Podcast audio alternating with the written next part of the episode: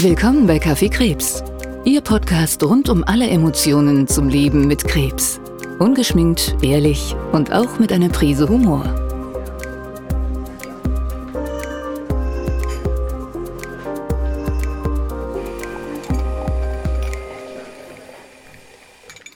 Hallo und herzlich willkommen zu einer neuen Folge von Kaffee Krebs.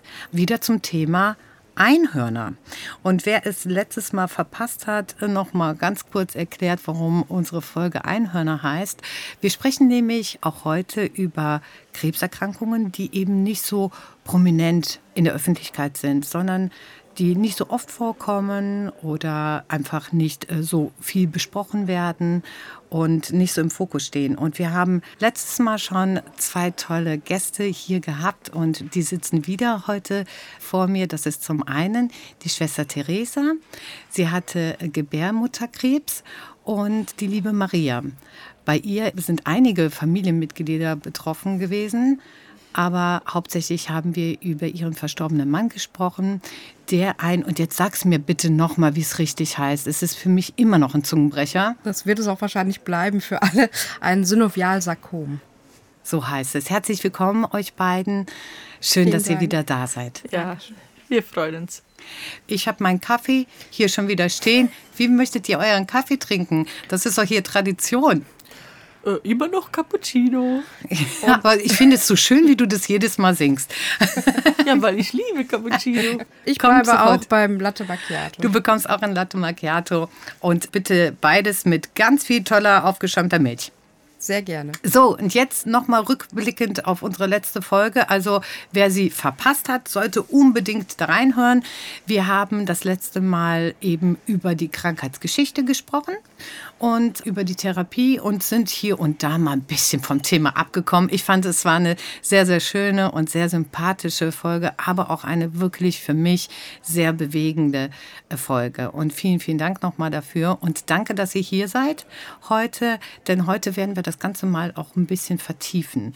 Also ich möchte heute mit euch eben darüber sprechen.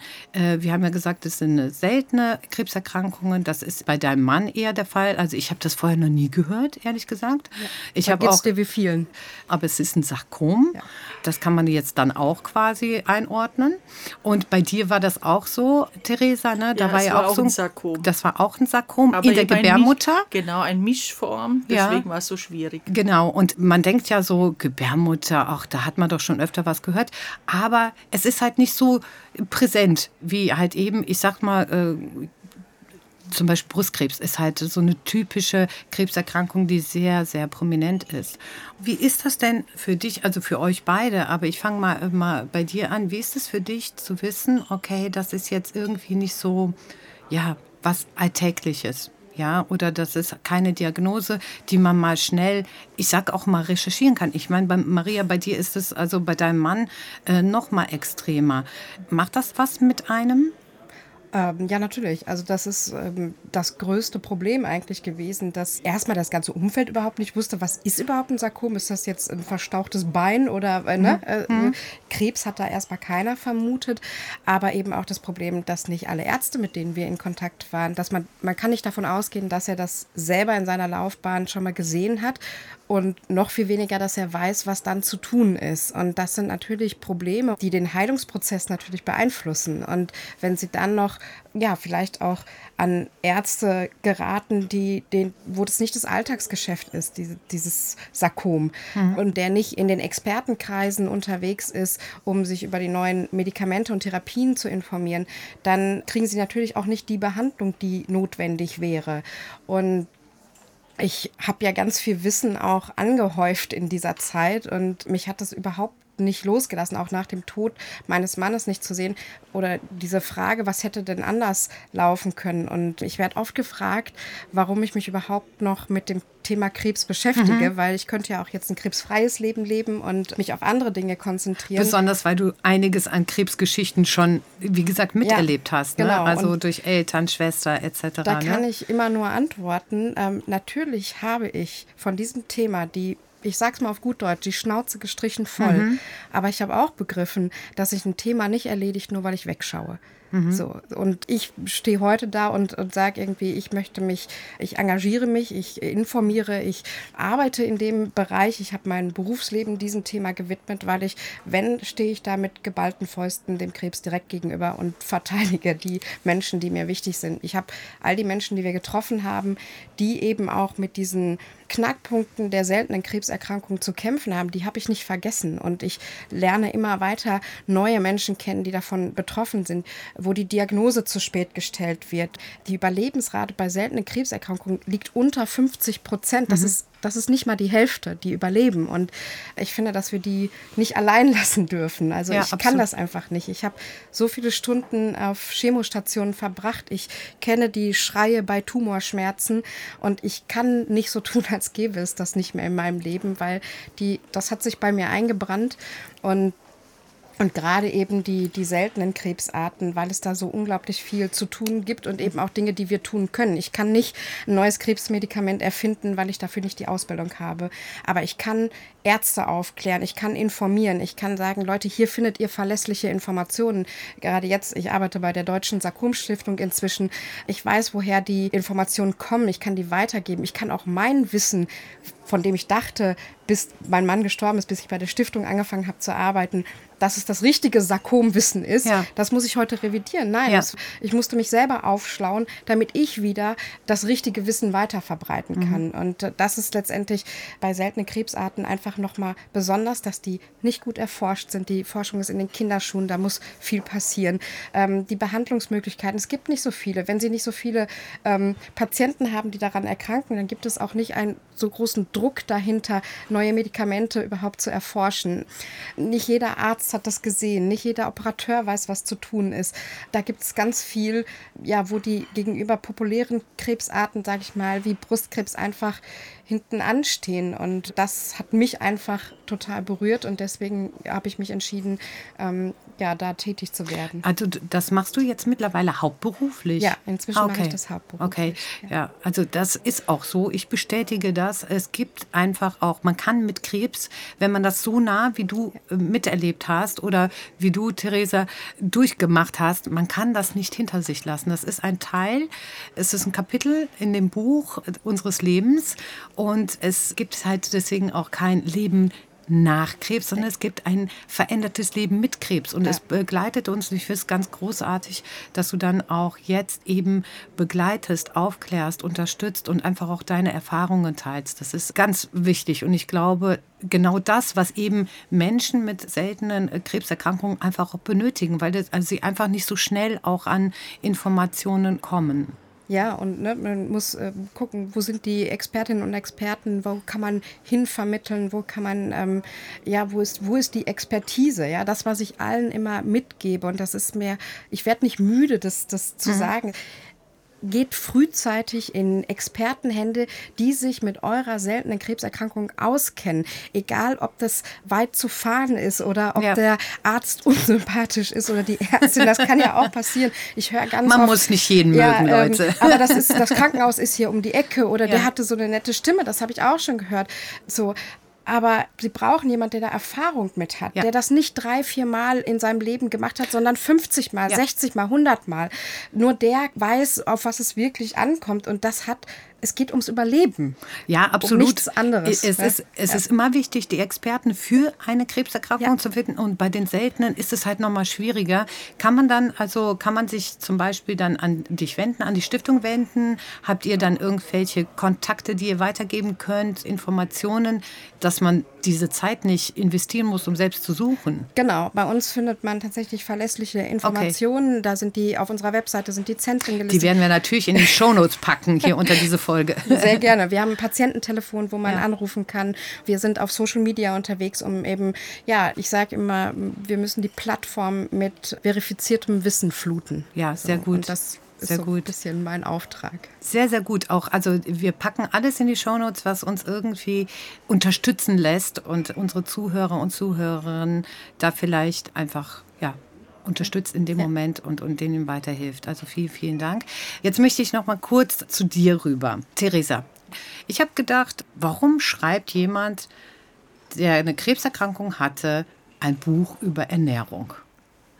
Ja, das ist eben so, weil ich eben interessiert war. Ich wollte eben wissen. Und das hat äh, der Professor Seoli ja immer gesagt, ja. Äh, du bist ein Wunder, gell, weil ich zelebriere mein Leben. Ich habe ja etwas Verrücktes, das muss ich wirklich einschieben. Vor, ja, meiner, vor meiner OP, ja, guckte ich zum Fenster raus und dachte, Theresa, das kannst du nicht bringen. Doch, da habe ich ihn angerufen und gesagt, ich habe einen letzten Wunsch auf. Ich weiß, du bist der beste Operateur, aber ich wünsche mir heute noch, ja, es waren ja alles abgeschlossene Untersuchungen ne, und jetzt war das bis zum Abend, die Nacht, das wird ja lang. Ich habe gesagt, ich wünsche mir heute, ich möchte noch einen Schluck Champagner trinken. Und wenn es das letzte war, war es der beste auf Erden. Ich will nur einen Schluck. Ich bin ja, ja, ja. Äh, dick, aber nicht doof. Gell? Ich will ja nicht eine ganze Flasche. Und so haben die das reingeschmuggelt und ich habe diesen Schluck getrunken, ganz bewusst. Mhm. Denn bewusstlos kannst du nichts mehr genießen. Das ist völlig richtig. Und wir haben uns sehr angefreundet, muss ich sagen. Und dann habe ich mich eben durch die Krebsliteratur gelesen. Natürlich ist ja klar, Ernährung und so weiter. Und ich war eben immer schon Hobbyköchin, mhm. hatte immer nur nicht so viel Zeit, weil ich so viel unterwegs war. Und dann habe ich so angefangen mit meiner Mama vor allem, wirklich die köstlichsten Dinge, weil ich musste auch immer alles in den Mund nehmen, während der Chemo gucken, ob ich es runterkriege. Mhm. Und dann, äh, wenn es geschmeckt hat und gesagt habe, jawohl. Ne? Und dann habe ich eben wirklich diese Gerichte gemacht und habe sie fotografiert und eben beim Doktor geschickt. Mhm. Und der schickt mir plötzlich seine. Und ah. das war dann, warum mein Herr der Verlag gesagt hat, Mensch, ihr seid doch beide Heiler, ihr müsst ein Kochbuch der Lebensfreude machen. Und Aha. das Besondere an diesem Buch ist eben nicht nur die Rezepte, sondern eben auch die Geschichten die wir da drin haben, auch die medizinischen Tipps, aber vor allem die Geschichten, die ermutigen. Denn ich bin schließlich Seelsorgerin auch und für mich geht es ja auch mit der Seele. Und da habe ich natürlich bei vielen Ärzten das Gefühl, ja, dass die da überhaupt nicht äh, das im Blick haben, mhm. aber wenn die Seele leidet, wird der Körper krank. Mhm. Und das äh, sage ich schon immer. Und äh, jeder erwischt es eben an der schwächsten Stelle. Ja, manche haben dauernd im Kreuz, ja, du musst dauernd Rückgrat zeigen. Manche haben es dauernd im Magen, da liegt einem was schwer im Magen. Und manche sind ständig erkältet, die haben keine Abwehrkräfte mehr. Und, und das spielt, wir sind ganzheitliche Menschen.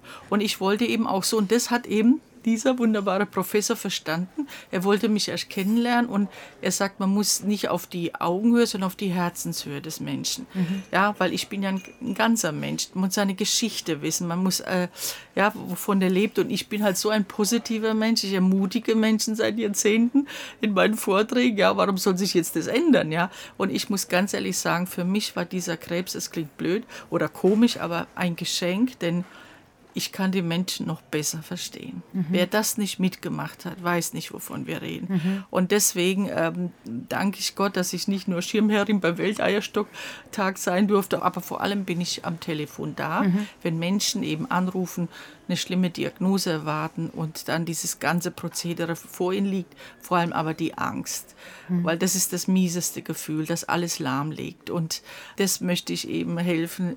Und jetzt hatte ich wirklich die letzten zwei Tage zwei Anrufe, die wirklich also ganz schlimmen Krebsdiagnose befürchten, ja.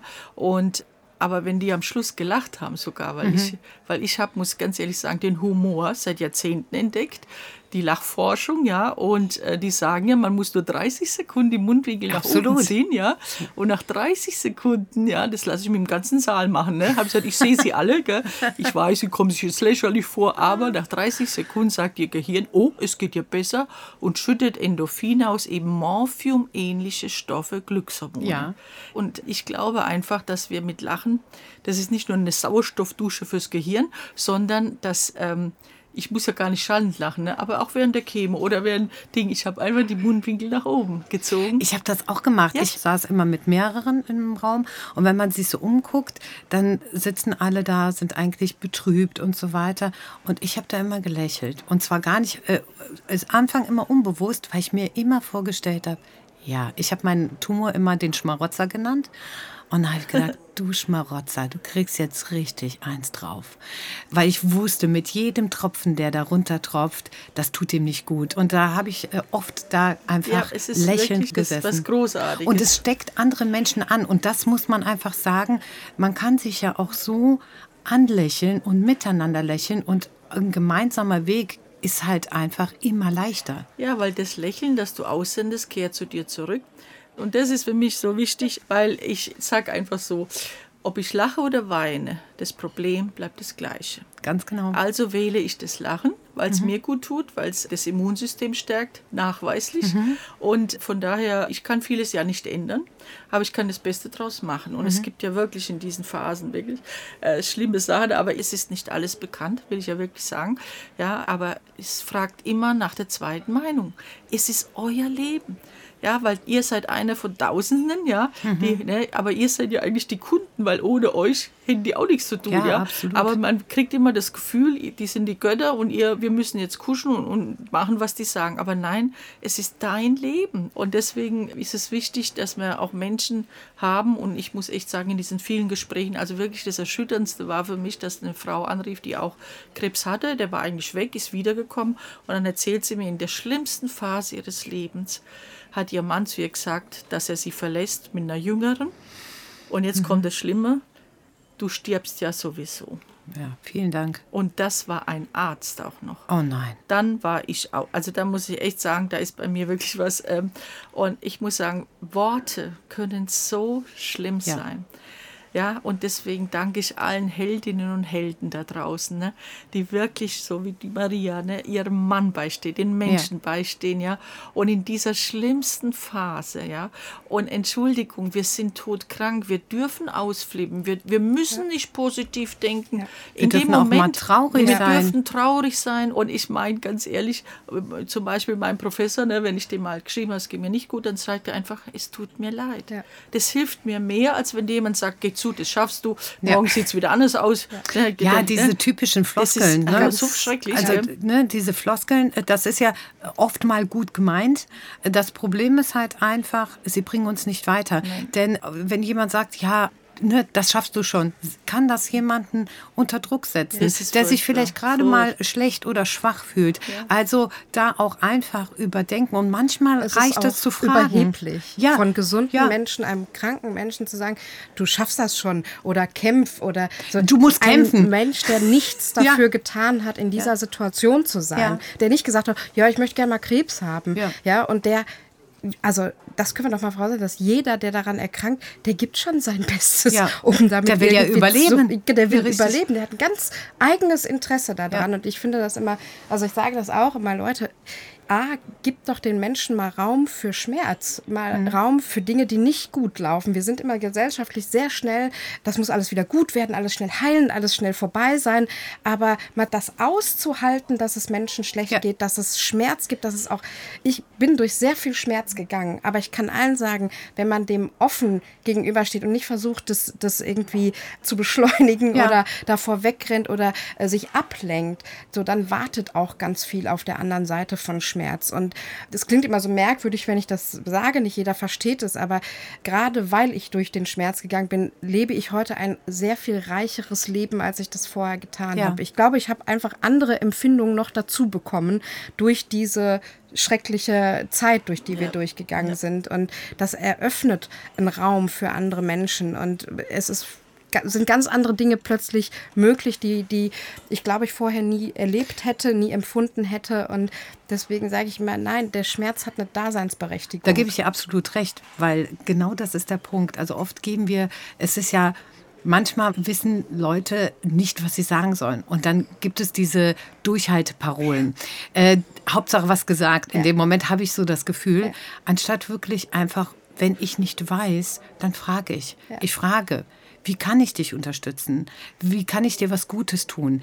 Was, was brauchst du jetzt? Ja, es gibt wirklich, ne, ruft Schwester Therese an, ruft die Maria an Ja, und nee, fragt, was kann ich hier Worte, machen? Gell, die Worte. Ja. Ähm, ich habe neue Worte erfunden. Ja. Nach der Krebskranken, ja? weil ich einfach sowas weiß, dass ich Dinge nicht sagen will mehr, weil die es mir so wehtun. Welche sind das? Naja, zum Beispiel eben, wenn du weinst, komme ich, wenn du lachst, komme ich, ich bin für dich da. Und, äh, oder wirklich dieses Fragen, was würde dir denn gut tun? Ja. Ja, das ist, finde ich, eine ganz tolle Frage, weil meistens wissen die anderen, was einem gut tut. Ja, richtig. Ja, und das finde ich einfach furchtbar. Ja, oder äh, lädst du mich ein? Ich bin, will einfach bei dir sein. Ne? Ja. Das sind so wunderbare Dinge. Oder eben nicht, ich, ich, ich liebe dich. Ja. Ich, ich liebe dich einfach so, wie du bist. Und ich ganz ehrlich, ihr dürft alle Gefühle haben. Wenn so eine Diagnose kommt, ja, da, da gibt es keine perfektes Reagieren. Und ihr müsst es erstmal verkraften und dann seid ihr plötzlich der Überbringer der schlechten Nachricht. Euren Mann, euer, eure, eure Frau, euren Kindern. Ja, ihr müsst es auch Worte finden, den Freunden. Ne? Und umgekehrt, äh, ich muss sagen, dass die einfach da sind. Ja. Ich weiß von meiner Mama oder Mitschwestern, selbst an der Toilettentür, die haben mit da gestanden. Die haben mich nicht verlassen. Hm. Ja, dieses einfach dabei bleiben. Einfach, einfach, ne? dass, dass jemand bleiben, spürt, ne? spürt, du bist da. Du bist, ich, Manchmal muss ja. man gar nichts sagen. Und ich glaube, dass auch ganz wichtig ist Berührung, Berührungsmedizin habe ich ja. jetzt auch erst entdeckt, habe ich nicht gekannt, ja. Wie gut tut eine Umarmung, wie gut das Händehalten, die, das Fühlen, ja. Also das ist so wichtig, finde ich, ja. Und das traut man sich ja schon gar nicht mehr, aber es ist einfach so, diese Nähe zu spüren, diese Nähe zu spüren, du bist nicht allein. Ja. ja. Das finde ich so großartig und deswegen bewundere ich wirklich Menschen, die wirklich das können. Ja. Und es ist wirklich ja nichts, was nicht jeden treffen könnte. Es ist ein Tabuthema. Ich muss echt sagen, vorher hat mir ja noch nie jemand, also fünf Leute vielleicht, die mir mal erzählt haben, dass sie Krebs haben. Darüber mhm. redet man einfach nicht. Das ist schlimm. Aber ja, es ist so und ich bin ja in die Öffentlichkeit sofort, habe alles öffentlich gemacht. Auch als mhm. ich dann meine Glatze hatte, habe ich von meiner Mitschwester abrasieren lassen, ne, weil überall die Haare waren. Ich muss echt sagen, ich habe nicht gewusst, wie viele Menschen ich damit ermutigt habe. Absolut. Aber das war so ein Schrecken ja. für mich, weil jetzt hast du wirklich Krebs, weil Glatze ist für die Gesellschaft, ist ne, ja, das Markenzeichen. Glatze, Glatze heißt so und jetzt, ne, und deswegen habe ich es öffentlich, ich habe gesagt, ich würde so lange mich so zeigen, aus Solidarität mit allen Kranken, ja, äh, einfach. Und auch einfach zum Mut machen. Ja, zum Mut zum machen. Mut genau. machen. Also einfach ja. auch zu zeigen, hier eben jeder Zweite bekommt im Laufe, statistisch gesehen, Krebs, irgendeinen, ja, aber es ist unsere Aufgabe, darüber zu sprechen, darüber aufzuklären, unsere Erfahrungen Ängste, Sorgen zu teilen und vielleicht einfach auch, und das haben wir ja alle gemeinsam, nach unserer eigenen Geschichte, ja, zu begleiten und, und da zu sein. Ja, also zum Beispiel, als ich die Glatze hatte, sagt meine Mama und die Mitschwester, du bist so süß. Also habe ich beschlossen, eine süße Schwester Theresa zu sein. Und das habe ich so gepostet und so weiter, ja. Und Schön. so den Leuten Mut machen. Ja äh, ihr seid nicht allein. Nein. Das es ist, glaube so, ich, tatsächlich das Wichtigste. Und ich merke es immer, ich habe ja viele Gespräche mit Menschen, die sehr, sehr viel Schmerz erfahren haben. Und ich kenne welche, die, denen geht es nach ganz kurzer Zeit wieder gut. Und ich kenne welche, die geht es ja, nach Jahren noch nicht besser. Und man sagt immer so, die Zeit heilt alle Wunden. Ich kann das überhaupt nicht bestätigen. Mhm. Ähm, ich sage immer, liebt und lasst euch lieben, weil nicht die Zeit allein heilt alle Wunden, sondern die Menge an Liebe, die wir in dieser Zeit Zeit erfahren. Ja. So, und das ist ähm, so, deswegen ermutige ich immer alle. Ähm, äh, ihr, ihr, ihr, zwei Herzensmenschen, also du hast es ja auch gesagt, ne, das Wichtigste im, im Leben äh, ist die Liebe. Ja, ja. Ist geliebt und zu sein. Ist geliebt zu sein. Und du bestätigst das hier auch nochmal. Und das ist auch genau das, was ich empfinde. Leider Gottes muss man immer sagen, es muss immer aufhören, wenn es am schönsten ist. Und ich glaube, in, in der Konstellation könnten wir drei äh, etliche Folgen füllen. Wir hätten noch so viel zu erzählen, wir hätten noch so viel Mut zu machen und äh, noch so viel zu geben. Und besucht bitte meine Gäste, also die Maria und die Theresa auf ihren Instagram-Seiten, auf ihren Homepages und, und zehrt von, von dieser Energie, die diese zwei Frauen haben. Ich bin wirklich tief beeindruckt von eurer Geschichte, von eurem Mut, von eurer Stärke und sehr, sehr dankbar, dass ihr heute meine Gäste wart. Und wie gesagt, ich würde euch am liebsten, ich würde würde am liebsten noch weiter quatschen mit euch. Vielleicht finden wir noch mal eine Gelegenheit.